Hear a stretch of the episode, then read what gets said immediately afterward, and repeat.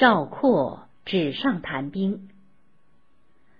公元前二百六十二年，秦昭襄王按范睢远交近攻的策略，派大将王和进攻韩国，占领了野王城（今河南沁阳），切断了上党治所在今山西长治北和韩国都城的联络。这一来，韩国在上党的军队可就变成了孤军。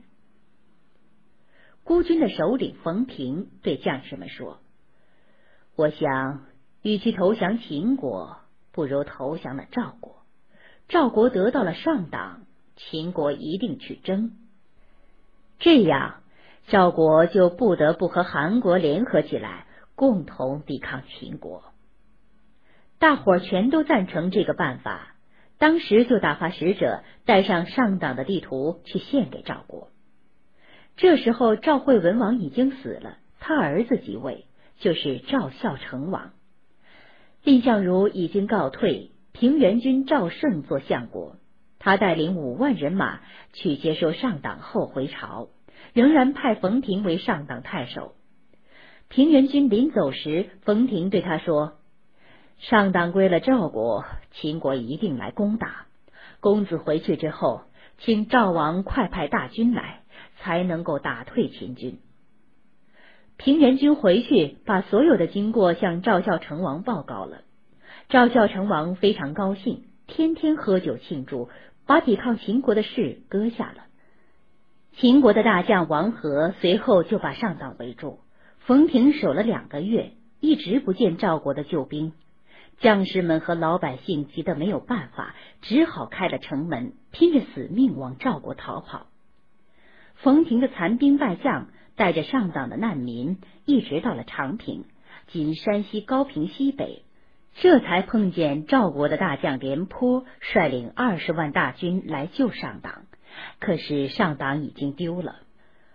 廉颇和冯亭汇合在一起，正打算反攻，秦国的兵马跟着就到了，一下子把赵国的前哨部队打败。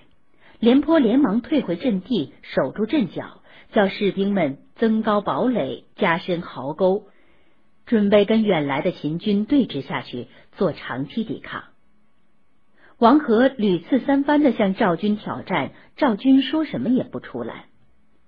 两下里耗了足有四个多月，王和想不出进攻的法子，他派人去禀报秦昭襄王，说：“廉颇真是个很有经验的老将。”不轻易出来交战，我们老远的到了这儿，真要是这么长时期对峙下去，粮草接济不上了，可怎么好呢？范睢对秦昭襄王说：“要打败赵国，让我先想办法叫赵国把廉颇调回去。”过了几天，赵孝成王听到左右纷纷议论，说：“廉颇太老了，不敢跟秦国交锋。”要是叫年富力强的赵括去，秦国这点兵马早就给他打散了。赵孝成王便派人去催廉颇开仗，廉颇还是坚守阵地。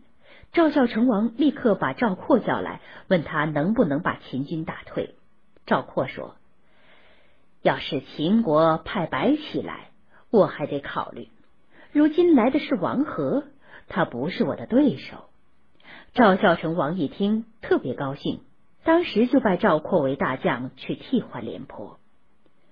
赵括还没动身，他母亲上了一道奏章，请求赵孝成王别派他儿子去。赵孝成王就把他招了来，要他说一说理由。赵括的母亲见了赵孝成王，说：“他父亲赵奢临死的时候，再三嘱咐说。”打仗是多么危险的事儿，战战兢兢，处处都得考虑到，还怕有疏忽的地方。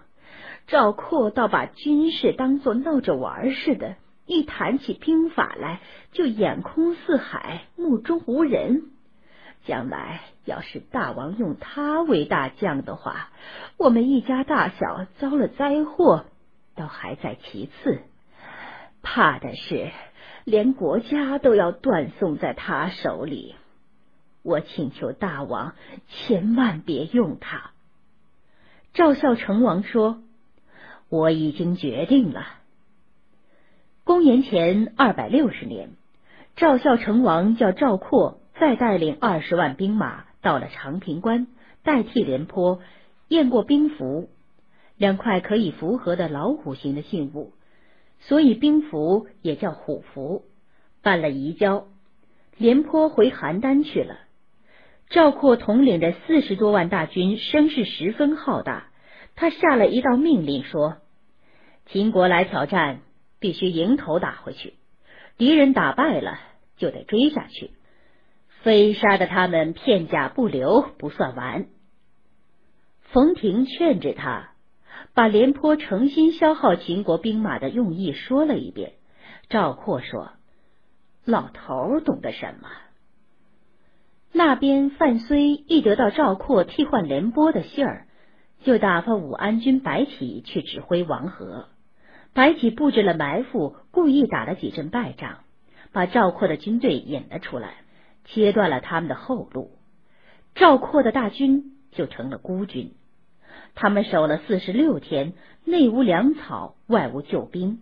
赵括给乱箭射死，冯亭自杀，赵军全垮了。